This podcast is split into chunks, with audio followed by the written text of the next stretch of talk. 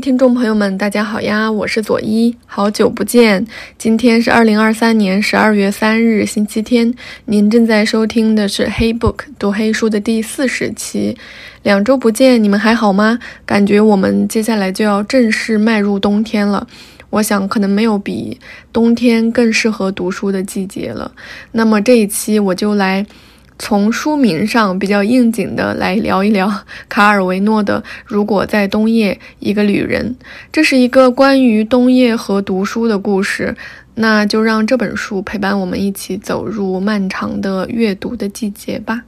首先需要说明的是，如果读卡尔维诺从这本书开始，或许并不明智。熟悉卡尔维诺的伙伴可能都知道，他写作生涯的几个阶段作品差距非常的大。那这一本其实已经是接近晚期的后现代派的作品了。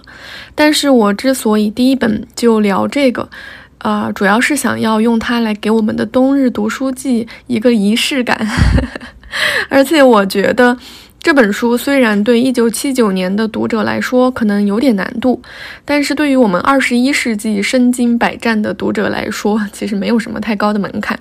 尤其是咱们读黑书的播客的听众们，可能也之前听过我类似的节目，也就更没有什么特别高的难度了。接下来我们聊卡尔维诺，可能会有六到七期这个样子。那读完这一本《如果在冬夜一个旅人》之后，可能会读帕洛马尔，也是比较后现代的作品。完了之后呢，我们就会往前去读读，嗯，看不见的城市，马可瓦多，然后。就最后去读他这个祖先三部曲，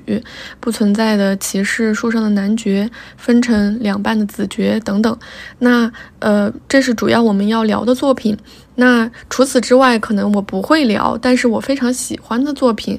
可能就有他的这个宇宙奇趣，就是宇宙奇趣，真的就是任何时候都可以读，因为它真的，我觉得就是在疯狂的试探人类想象力的边界，甚至可以在这个里面读到我们现在看的所有的那些科幻电影的影子。他写的非常非常有想象力，还有就是在此期间。还有一本值得，就是我们一边聊他其他的书，一边适合去读的东西，那就是《未来千年文学备忘录》。可以通过这个来窥探到卡尔维诺一些写作的理论，让我们更好的去认识到他是怎么样去理解写作，他是怎么样去理解写作和阅读本身的。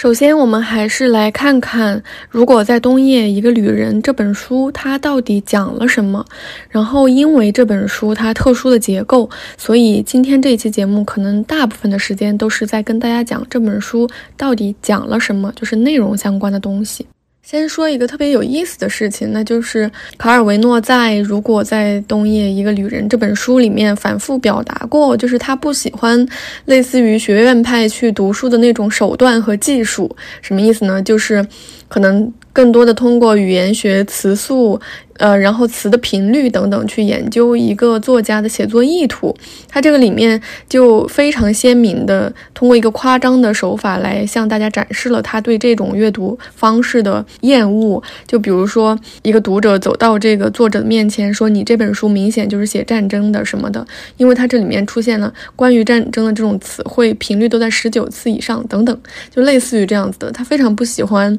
读者以这种方式去读。”但是不好意思，这本书如果在冬夜，一个旅人，它恰恰就是一个最最适合用这种方式 让学院派去研究的书。我不知道大家有没有同感，所以我才非常大胆的在我的 show notes 里面放了一张表格，就我用我的表格来拆分这本书的内容，让大家知道这本书的结构大致是什么样子的。我觉得这是一个非常有意思的现象。喜欢卡尔维诺的伙伴可能也早就知道他就是这个样子。那他先后一直表达说他不喜欢学院派这种阅读的方式，可是呢，他的作品却屡屡受到学院派的大肆的褒奖。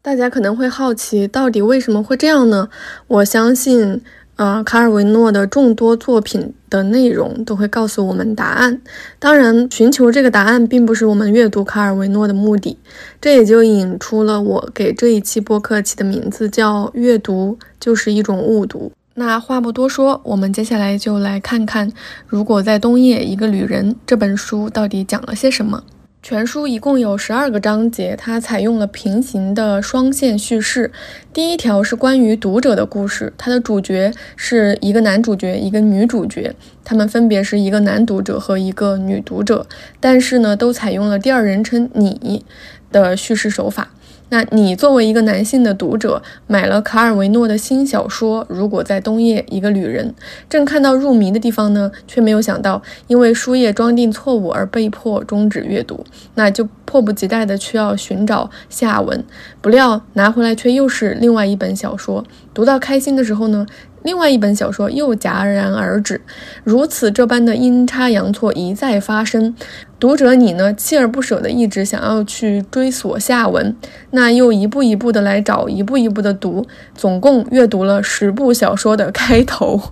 然后在这个过程中结识了一位女性读者柳德米拉。还有她的姐姐罗塔里亚，你们就一起跨上了去寻找这十部小说的旅程。更多的还是男性读者的视角为主，最后结局还是一个挺温情的结局，就是男性读者跟女性读者他们结为了夫妻，然后一起把这一本《如果在冬夜，一个旅人》读完了。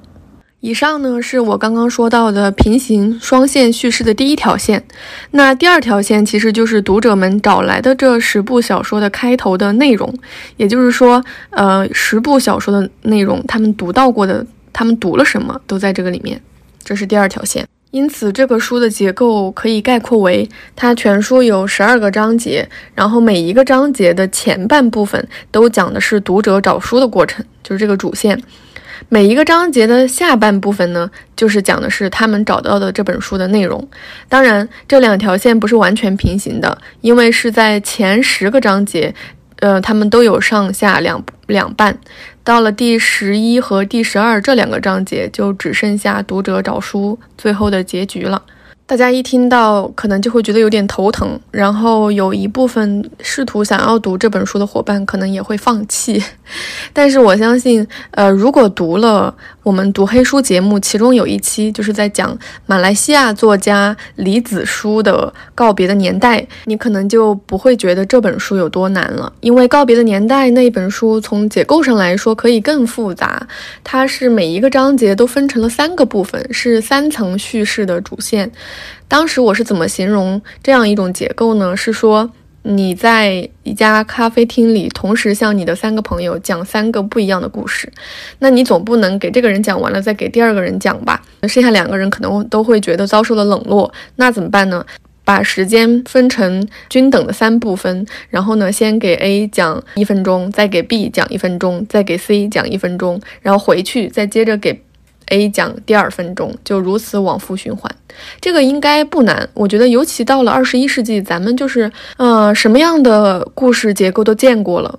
嗯，我们的影视体验也非常的丰富。其实这本书，嗯，并不是那么难读。接下来我就拆解这十二个章节，跟大家讲讲这本书到底讲了什么。那第一章呢，前半部分它就是讲男读者你开始阅读这个伊塔洛·卡尔维诺的新小说《如果在冬夜，一个旅人》。后半部分呢，就是在讲这个《如果在冬夜，一个旅人》这一本小说讲了什么。那他的故事是这样子的，是他是发生在火车站上。小说的主人公名字叫我，他拿着箱子和人接头，可是呢，接头人被杀害了，于是我就远走他乡，就逃走了，就这样简单。第一章，第二章是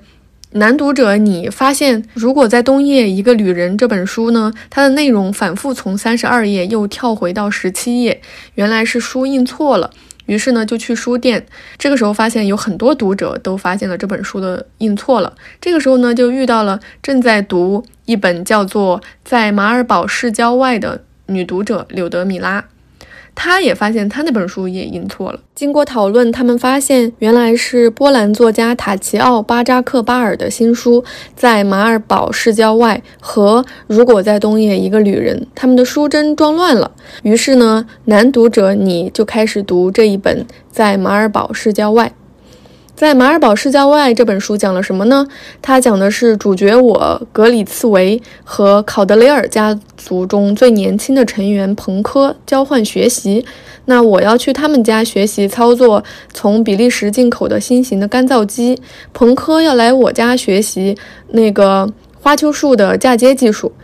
但是呢，他们两个因为这样的交换，他们的人生也交换了，比如他们的家人、恋人，还有。他们的所有物品，比如说箱子、衣柜等等，就是这样一个呃两个人交换人生的故事。到了第三章，男读者，你发现刚刚拿的那一本在马尔堡市郊外这本书呢，是一页有字，一页空白，这样交替印刷的。于是呢，就又打电话给女读者柳德米拉，柳德米拉就邀请你跟他一起去他的大学找他们的教授乌奇图奇。那通过介绍书中的人物，教授发现这可能是一本新梅里亚诗人写的书，于是呢，就给了他们一本新梅里亚诗人乌科阿蒂写的《从陡壁悬崖上探出身躯》。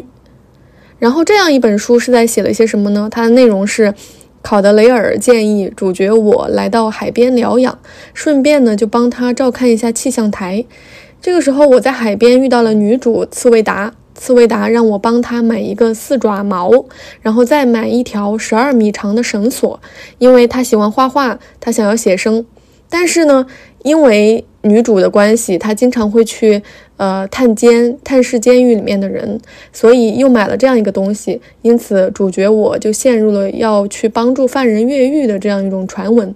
最后，果真有一名逃犯跑了出来，他让主角我传话给住在海葵旅馆的女人。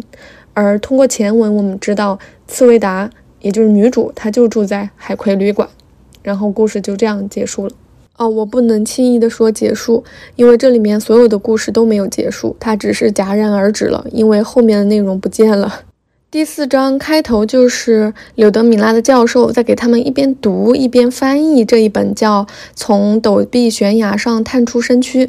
但是这本书也戛然而止，因为作者乌科阿蒂写完他这部小说的开头之后呢，就得了抑郁症，几年之间三次自杀未遂，最后一次才自杀身亡。这个时候，柳德米拉的姐姐罗塔里亚就发表了异议，她指出那本书其实已经完成了，只不过呢，它的后半部分不是用新梅里亚语写的，而是用钦布里语写的，而且呢，就说这本书名字也改了。改成了不怕寒风，不怕眩晕。作者署名的时候用了另一个笔名，叫做沃尔茨维利安蒂。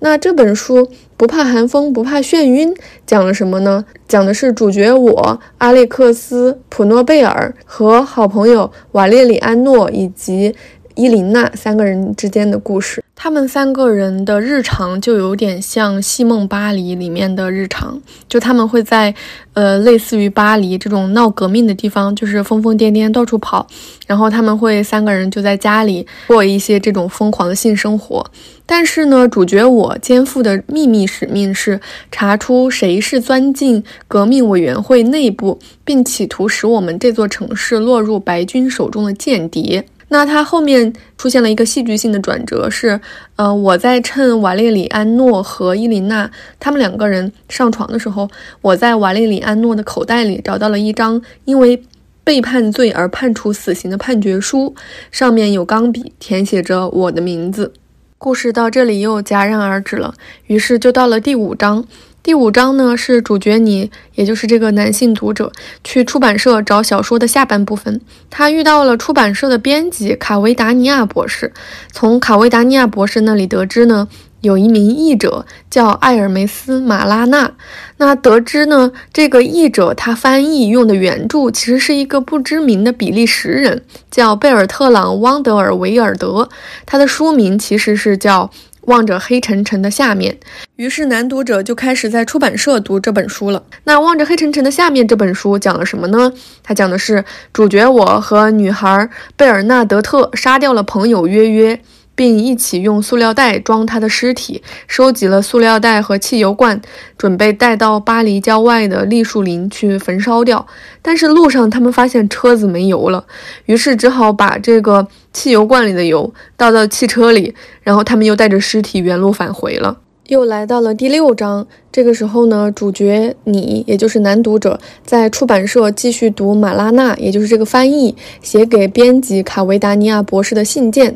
这个时候呢，他通过信件得知，原来译者马拉纳建议卡维达尼亚翻译出版爱尔兰著名作家希拉弗兰奈里的，呃，读者已经期待已久的新作《在线条交织的网中》。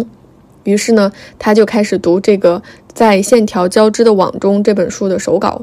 这本书讲了什么呢？它讲的是主角我是一个大学教授，患有电话焦虑症。只要电话铃声一响呢，我就感觉可能是找我的，哪怕是别人家的电话铃声。有一天，我跑步的路上听到一户人家的电话铃一直在响，又一直没人接。就跑进人家的花园去接了电话，这个听起来也挺诡异的。结果呢，是一通威胁电话，说马乔里被绑架了，快去救他，否则半小时之后这幢房子就会变成一片火海。教授不敢妄动，一呢是不想暴露自己偷偷接别人电话的这个事实，二是担心马乔里是他的学生，因为他有个学生也叫马乔里，是个女生，而且这个女生曾经和自己闹过误会，喜欢嘲讽他。后来呢，他就赶紧回学校问他的学生说马乔里在哪儿，得知他已经失踪两天了，于是就立刻去营救他，果然是他。营救完之后呢，他的学生马乔里亲密地对他说：“你这人顽固不化。”接下来就到了第七章，因为男读者发现他读的书跟前面那几本书也一点关联都没有，于是就打电话问柳德米拉。这个时候，柳德米拉说他不在家，于是就告诉男读者说他家的钥匙就在家门口地毯底下，让他去家他家里面等他。于是呢，男读者你就去了女读者柳德米拉的家里。过了一会儿呢。伊尔内里奥也来了。这个伊尔内里奥是柳德米拉的大学同学，看得出他常来，并且把柳德米拉的家当成自己家，于是就有点这个情敌见面分外眼红的意思。但是呢，其实伊尔内里奥只是来柳德米拉的家里找一本书，因为。他并不看书，他就是拿这些书去做雕塑作品，比如说把它挖空啊，把它用粘胶跟别的东西粘在一起去做雕塑。于是这个伊尔内里奥就从柳德米拉的家里把《在线条交织的网中》这本书给拿走了。然后阴差阳错的呢，后来柳德米拉又把跟他十分相似的另一本书《在线条交叉的网中》拿了出来，送给了呃男读者。然后呢，这本书其实是作家弗兰奈里送给柳德米拉的。在这个过程当中，男读者跟伊尔内里奥一起发现了咱们这本小说的真相。也就是说，为什么他们永远读不到一本完整的书呢？是因为马拉纳，也就是这个译者，他其实是柳德米拉的前男友。他出于嫉妒，故意把书弄得。七零八碎，就是为了让书的作者模糊不清、丧失真实性，从而让柳德米拉去面对虚假，而他把他自己和虚假等同起来了。每当柳德米拉面对虚假的时候，也就是在面对他，这样他也就时刻存在在柳德米拉的面前了。说实在的，就是呃，马拉纳他嫉妒柳德米拉从书中找到的这种真实性，然后呢，想用虚假去战胜这种书中的真实性，所以采用了这种把所有的书都弄得七零八落的这样一种手段。从柳德米拉的家里拿出去的那一本在线条交叉的网中，讲的是一个关于镜子的故事。主角我借助对镜子的认知，采取了一系列镜像手段来保护自己免遭绑架或刺杀。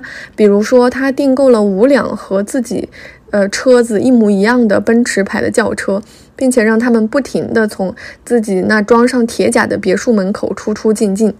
然后呢，自己和自己的替身每天都还要在不同的时间，在遍布整个市区的不同地点和一些外表都很迷人的女性幽会。这样编织的在于假情人的幽会网，就使得他能够把他的情人罗尔纳的约会隐蔽起来。后来呢，他反而被自己这种类似镜子一样的计划给陷害了，因为在所有的这些链条里面就有反转、反转再反转。最后呢，他跟他的情人一起被妻子绑架回了家中的反光室里面，然后这本小说又戛然而止了。我们就来到了第八章。第八章，它的名字叫《希拉·弗兰奈里日记选》，也就是上一本小说的作者他写的日记。作家希拉·弗兰奈里就天天用望远镜去观察一位在阅读的女读者，他就很羡慕，他希望他能够写出让那位女读者就是看得如此津津有味的作品。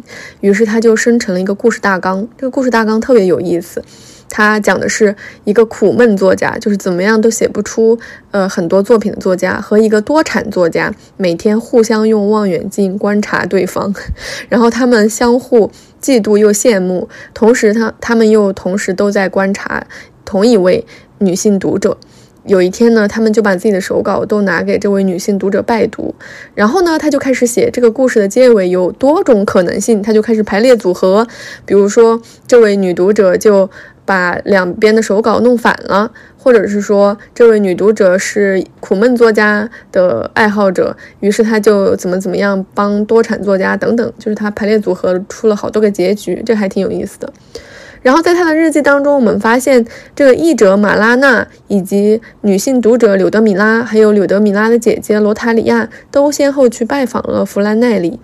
男读者你也来找到了弗兰奈里，询问在线条交织或者是线条交叉的网中这本书。这个时候呢，作家弗兰奈里就告诉他说，那是一本日本作家的书，只是被替换伪造成了西方的作品。它的原作叫《在月光照耀的落叶上》，作者是日本作家伊谷高久。所以呢，男读者你就开始读这一本。日本作家伊谷高久写的《在月光照耀的落叶上》，这个故事是这样子的：它讲的是主角我和桶田先生、公墓夫人以及他们的女儿真纪子一家人的故事。作为桶田先生的门生。我急于摆脱他的控制，但是呢，我爱上了真纪子，可是却又陷入和公墓夫人的肉体关系之中。就读起来就感觉这个故事确实有一点点日式，但是他讲述的方式，尤其是讲述的语言，完全不日式，就是感觉它是典型的西方语言，结构非常严谨，句子非常非常的长，根本不像日日式的表述。虽然它的内核可能有一点点像。这本书呢也戛然而止了，男读者就开始去找马拉纳，也就是找这个译者，就是我们整本小说造成混乱的罪魁祸首。结果呢，男性读者他一下飞机，书就被警察没收了，说这是一本禁书。这个时候呢，他在机场遇到一位女读者，叫科里娜。她说她有一本一样的，让他别担心。于是就给了他这本书。但是呢，这本书是卡利克斯托班德拉的《在空墓穴的周围》。于是呢，就又是另一本书，重新开始读。这一本书呢，讲的是印第安人和白人之间的故事。主角我纳乔遵循父亲的遗愿去高地上寻找我的母亲。那印第安人这里面他们有个故事，就是很古老很古老的故事，就是关于主角我的父亲的故事。他讲的是印第安人福斯蒂诺黑贵拉斯和白人纳乔，也就是他的父亲决斗。他们先两个人齐心协力挖好了一座坟墓，然后再决斗。结果呢，印第安人福斯蒂诺战死了，纳乔查莫拉当晚就离开了印第安部落。后来大家才发现，这个坟墓原来是空的。而主角我和当地人在讨论这件事情的时候，先前在寻母路上遇到的青年却拿着刀要求要跟我决斗，原因是主角我差点就强奸了这位青年的妹妹阿玛兰塔。但实际上，他们三个是同母异父的兄妹。新一轮的决斗又开始了。这本书到这里就又戛然而止了。这样，我们就来到了第十章。刚刚在上一章，我们说男读者你为了去找这个罪魁祸首翻译，跑到了另外一个国家，叫阿塔圭塔尼亚。但是呢，其实这个国家是卡尔维诺虚拟的。这书里面所有的国家还有呃语言，大部分都是卡尔维诺虚拟的，不是真实存在的。结果呢？经过跟警察的一系列交涉呢，这个男性读者就被阿塔圭塔尼亚当局给监禁了。然后呢，他们答应释放他，但是有个条件，就是他得同意去一个遥远的国家完成一项使命。于是，这位男性读者颠沛流离，就来到了另外一个国家，叫伊尔卡尼亚，当然也是一个虚构的国家。经过跟伊尔卡尼亚这个警察一系列交涉之后，他突然明白了，他要想办法与这个地方的另外一个作家阿纳托利·阿纳托林直接取得联系，抢在当地的秘密警察前面拿到手稿，以防被他们收没收。然后呢，就把这个书赶紧带走，自己也可以。完全摆脱伊尔卡尼亚和阿塔圭塔尼亚这两个国家的控制，结果呢，这个男性读者跟作家接头的时候，作家就被警察当场逮捕了，所以男读者就只拿到了一本书的部分的手稿。这本书的名字叫《最后的结局是什么》。这本书也讲了一个非常有意思的故事，它讲的是主角我以自己的思想把世界上几乎一切的东西都消除了，比如说医院，比如说经济体制，比如说学校，比如说文化等等。他留下了自己喜欢的一名女士，叫弗兰奇斯卡。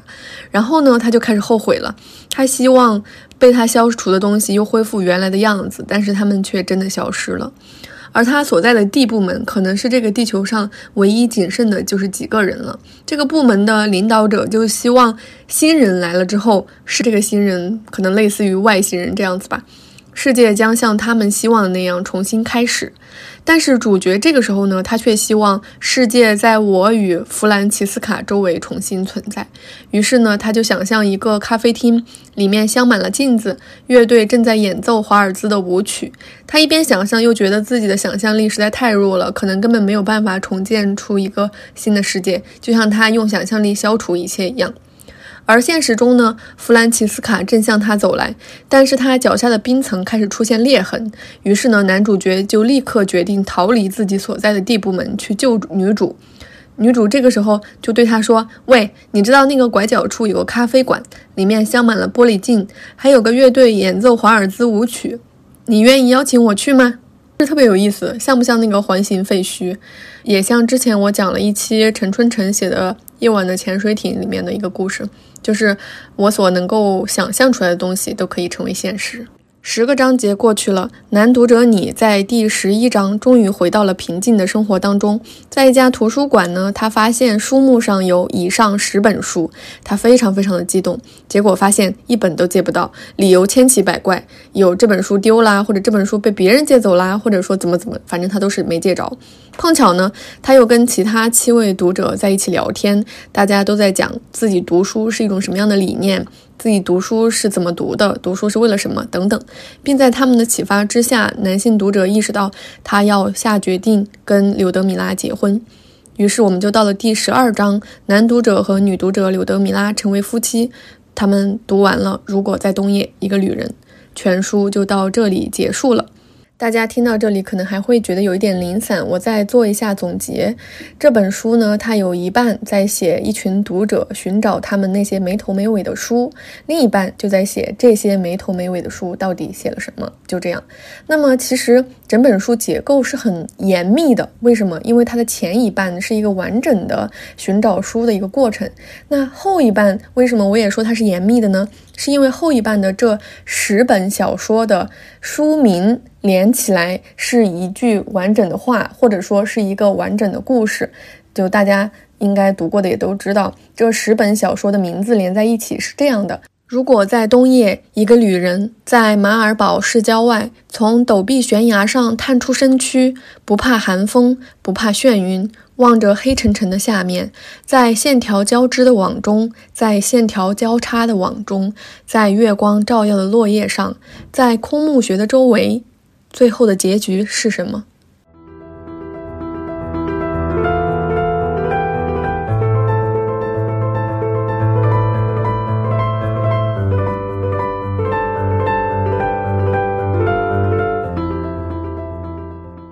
接下来，我想简单聊一聊关于原小说这个概念，也就是 meta fiction。大家可能会觉得很惊诧，因为我们传统认知当中，所有的原小说的理论都是关于怎么样去写一本小说。在几乎那些所有写过原小说的作品里面，我们都可以看到，作者会告诉你他怎么样在写这本书。可是呢，在如果在冬夜一个旅人这本书里面，有一部分是这个，但是大部分更多的是关于怎么样去读一本小说，怎么样去读一本书。它是在阅读端，就有点像跟我们传统认知中那种 metafiction 在河对岸的感觉。那这里面，嗯，卡尔维诺有大量的篇幅在讲一个人要怎么样去读书。比如说，在这整本书的第一个章节的开头，他是这样写的。你即将开始阅读伊塔洛·卡尔维诺的新小说《如果在冬夜，一个旅人》。先放松一下，然后集中注意力，抛掉一切无关的想法，让周围的世界隐去。最好关上门。隔壁老开着电视，立刻告诉他们：不，我不要看电视。大声点，否则他们听不见。我在看书，不要打扰我。也许那边噪音太大，他们没听见你的话。你再大点声，怒吼道。我要开始看伊塔洛·卡尔维诺的新小说了。你要是不愿意说，也可以不说。但愿他们不来干扰你。找个最舒服的姿势吧，坐着、仰着、蜷着或者躺着，仰卧、侧卧或者俯卧，坐在安乐椅上、长沙发上、摇椅上、躺椅上、睡椅上，躺在吊床上，如果你有吊床的话。当然也可以躺在床上或者躺在被窝里。我最开始读这两段的时候，就是感觉卡尔维诺真是太有勇气了。同时，我们也可以看出他非常具有阅读的经验，就是怎么样去读书。读书先找个最舒服的姿势，他显得非常关心我们。然后作为一个读者的话，我们也会很容易去代入。那接下来，当读书读着读着，发现这个书怎么都不对，怎么样都从三十几页跳回到十七页，我们就会陷入这种焦虑，就会感觉非常的真实。这就是我觉得是第二人称的魅力吧，它非常的亲切。而这个书里面的第二人称会非常的神奇，它简直就像是第一人称，没有区别，因为它就是想办法通过一种对话的状态，让我们带入他笔下的这个读者的身份里面。正因如此，我们才能够从作者所说的读者的视角来理解到，当每一本小说都只有一个开头这件事情是多么让人难以忍受。所以，为了找到这本书的源头，为了找到一本完整的书，我们愿意跟着这个读者一起去往很多个国家，然后去翻山越岭，甚至愿意去做间谍这样的事情，秘密的跟作者做一些接头工作。而当我们一旦落入这个圈套，认定自己就是所有千千万万读者群体当中的一份子的时候，卡尔维诺就开始他的下一步计划了，就是他开始向我们展示我们自己这个群体的多样性。书里面有一对非常鲜明可爱的例子，那就是女读者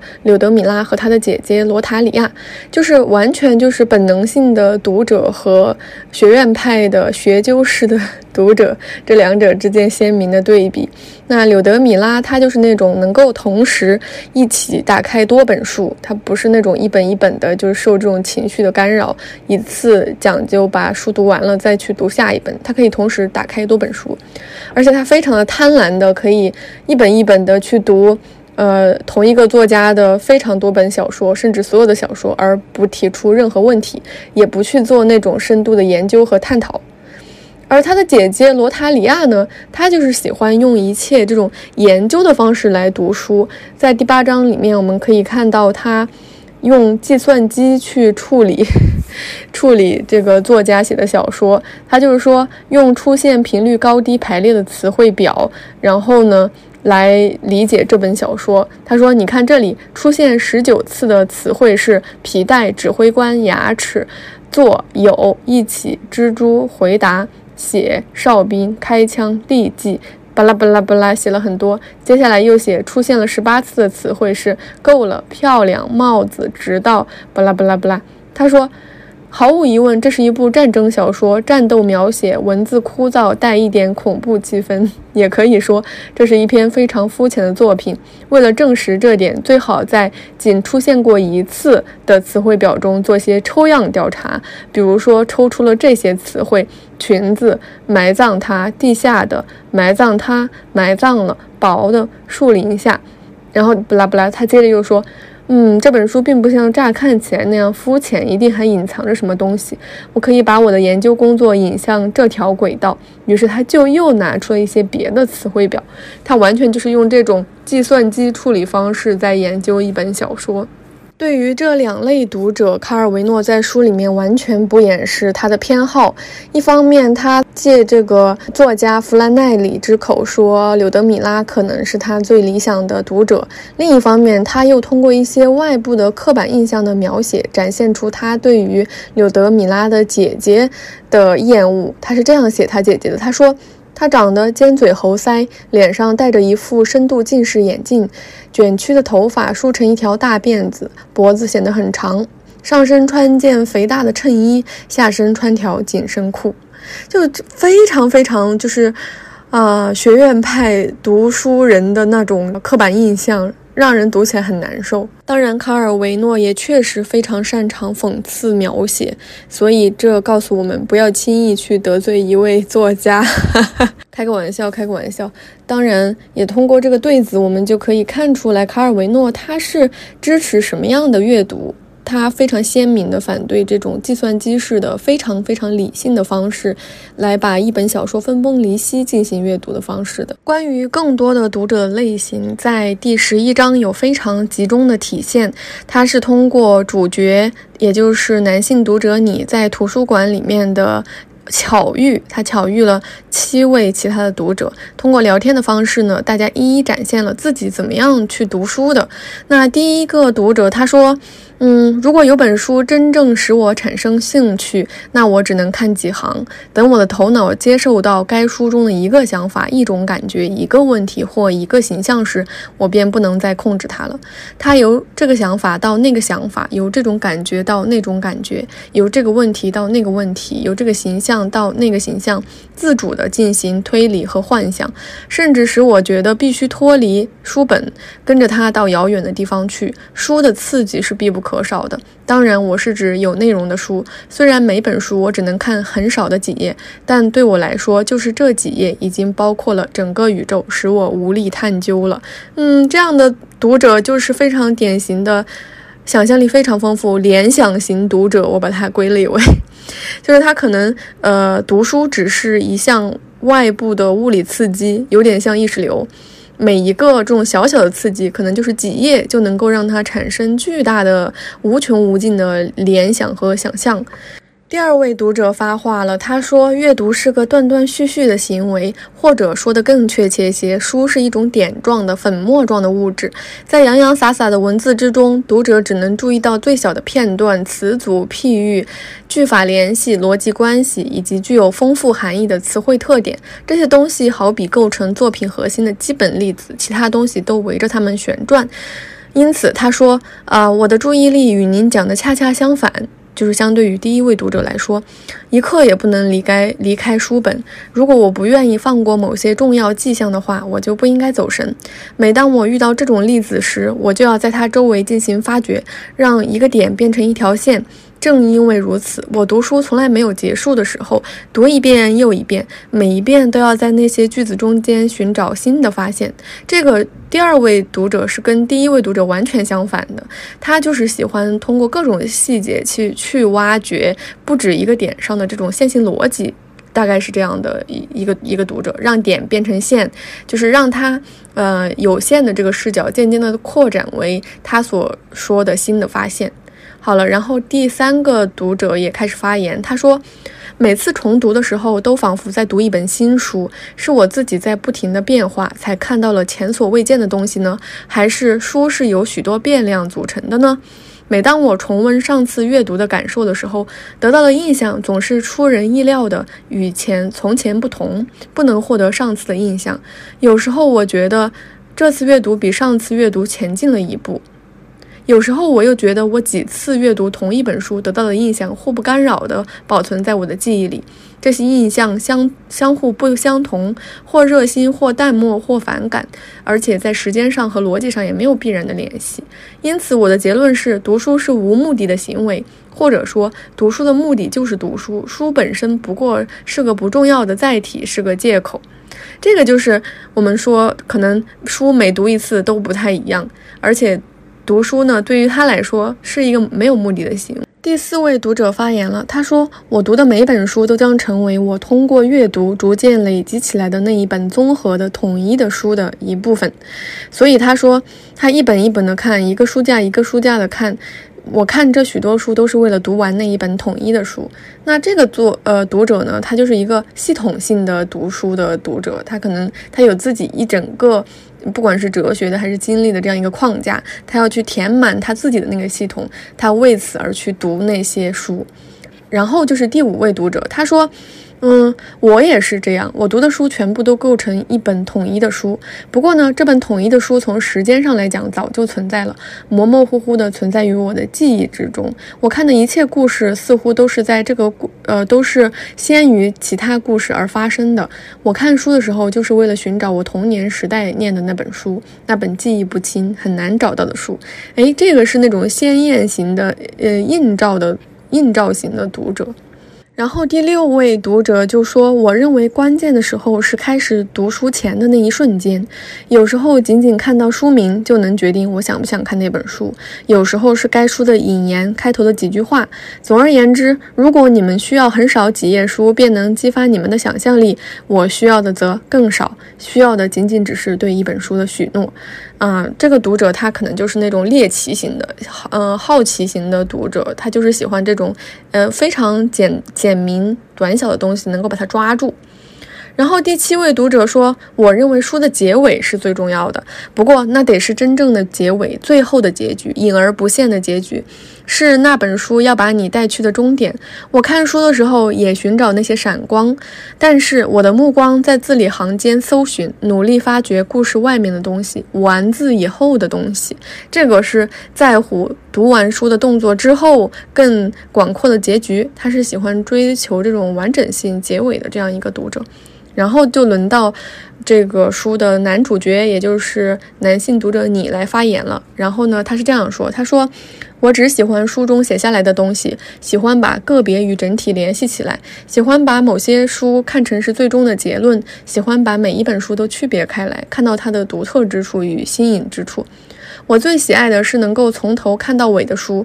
然而，一段时间以来，我觉得很不顺利，仿佛现在世界上的书都是没写完的书，而且很容易丢失。那以上加在一起，包括主角你在一块儿，是八位读者对于读书的反应。不知道听众朋友们，你们更赞同谁的看法呢？你对于读书这个动作是怎么样看待的？你是一种怎样的读者呢？你愿意给自己归类吗？你读书的时候有哪些习惯呢？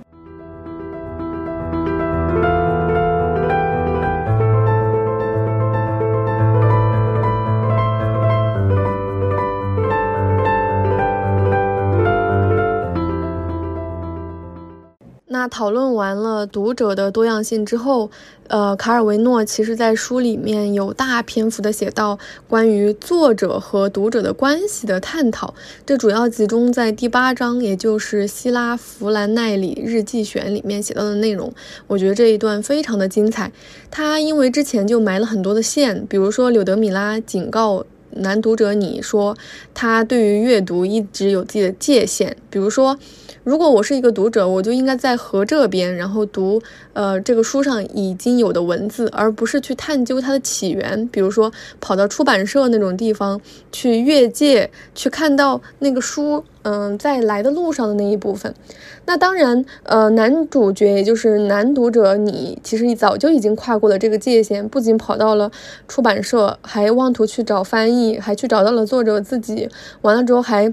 跨国去追踪这些书的手稿。然后，其实我觉得关于所说的这一条河，呃，关于这个界限，在第八章有非常鲜明的体现。它的这一边是创作的这一段，在它的对岸是阅读的这一段，一边是作者，一边是读者。第八章的一开头就写了作家弗兰奈里非常喜欢在。别墅的阳台上去拿望远镜观察一名女子在读书的动作，然后他就说，每天开始写作之前，我都要观察那位女子。我希望我写作时的这一努力将能够表达出那位女读者的呼吸和她那极其自然的阅读，表达出词语经过她的注意力的筛选及经过这一短暂的滞留之后，被她的思想所吸收，变成她头脑里的印象，变成仅为他。所有，并且不能够传达给他人的内心幻象。有时我觉得我我的写作与他的阅读之间有一条不可逾越的鸿沟，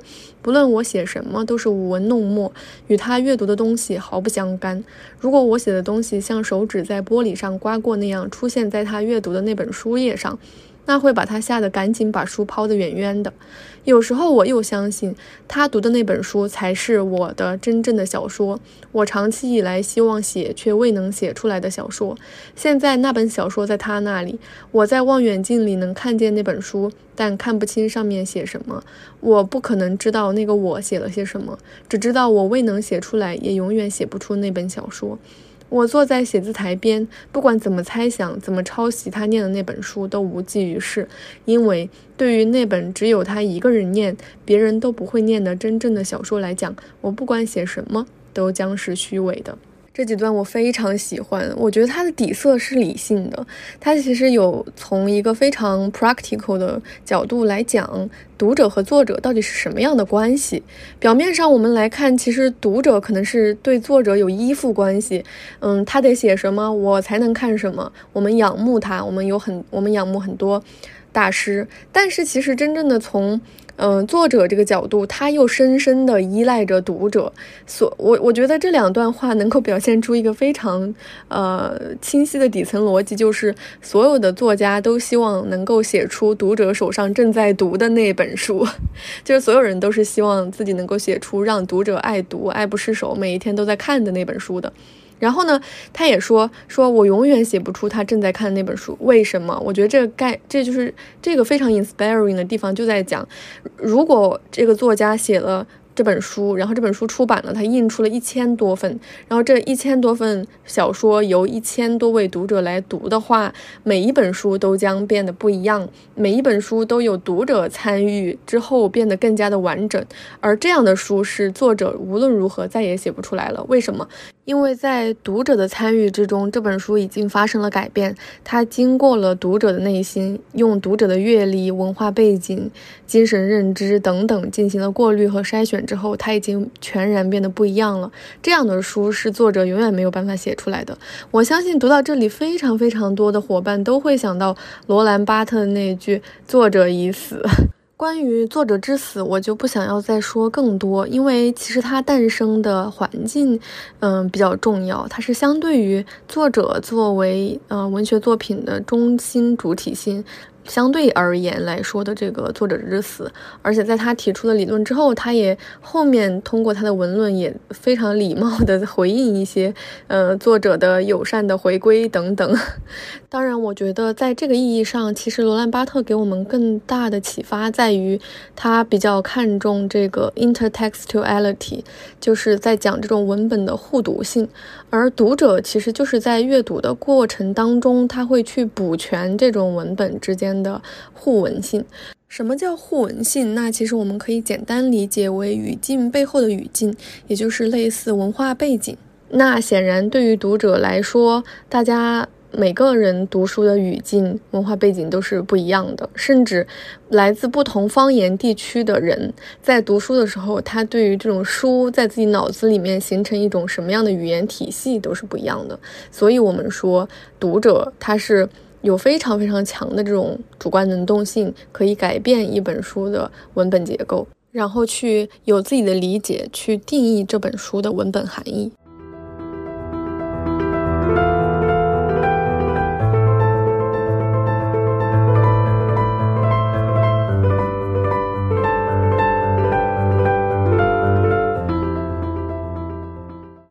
这本书在原小说的层面，不仅讲到了关于写作、关于阅读，它还讲到了一个非常非常重要的点，那就是翻译。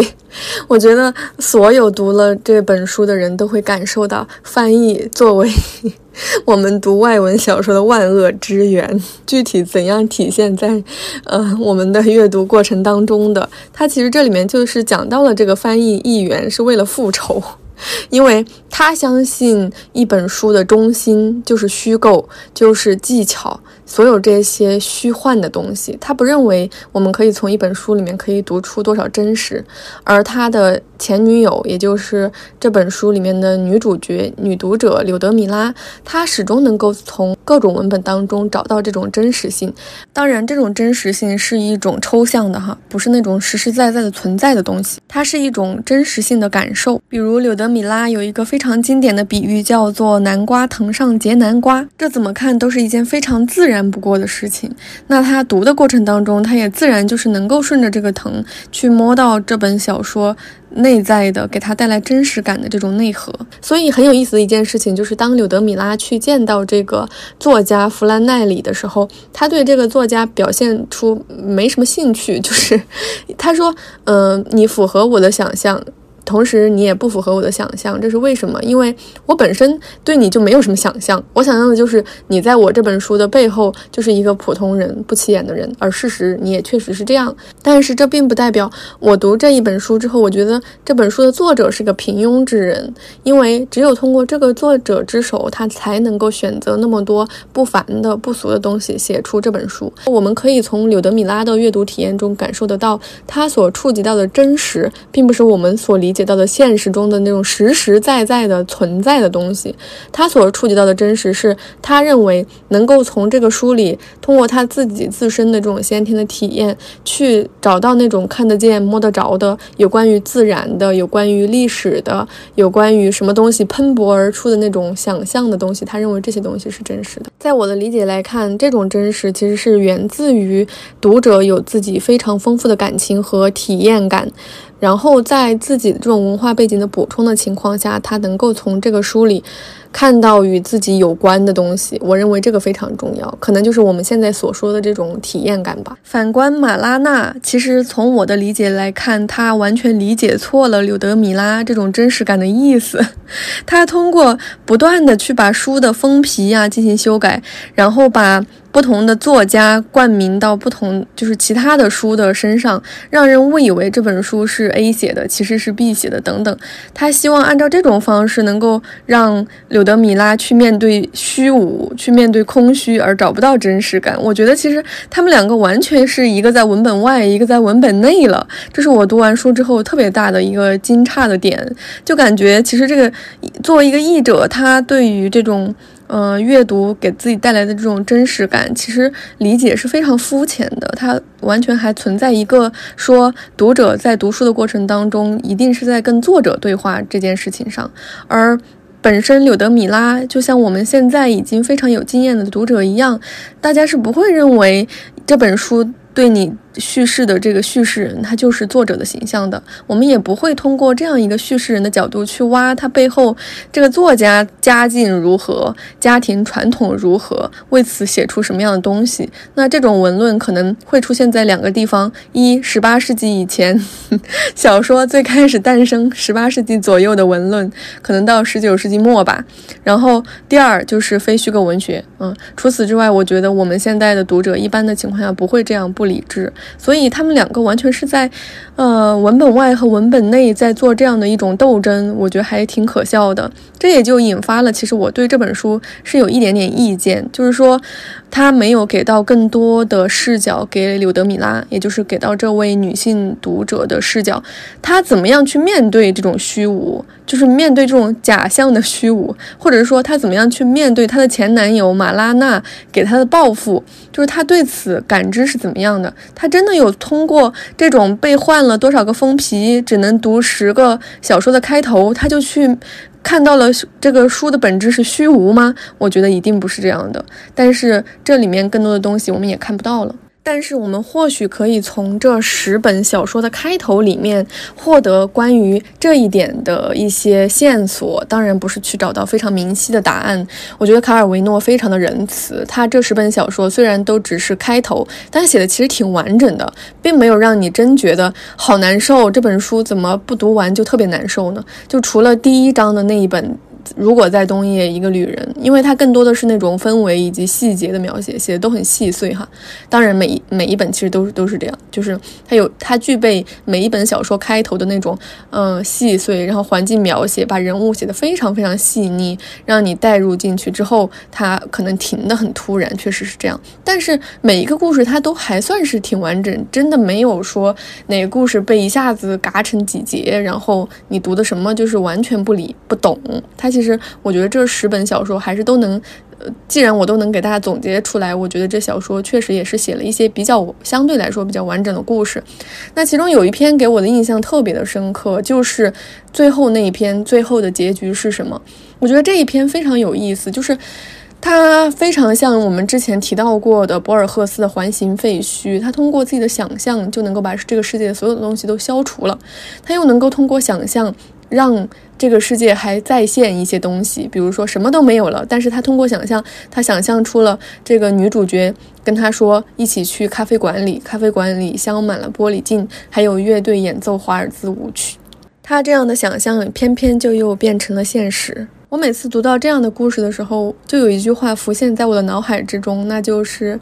想象力是战胜虚无的一切。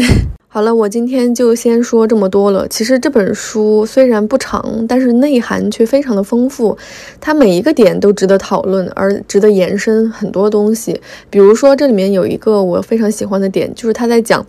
各个国家的警察都对本国的书有严格的控制，他们会做很多禁书名单，但是他们又希望其他国家的禁书名单可以流到自己的国家，自己国家的禁书可以流到其他的国家。一方面可以去支持，呃，敌国的反动派，另一方面呢，又可以让。嗯，当地的警察和敌国的警察进行一些禁书这方面的经验交流，就是管理上的经验交流。我觉得这所有的东西都非常具有当代的这种继续让我们身处这种现实当中去讨论的现实意义和价值。但是由于时间的原因，我就不再多说了。还是非常欢迎大家去读这样一本非常有意思的书。不仅是有意思，我觉得，呃，作为一个读书的人。呃，你如果不知道应该成为一种怎样的读者，或者你读书的过程中会有一些困惑，都可以通过这本书让你呃大开眼界，可以看到更多种关于阅读这个过程当中的可能性。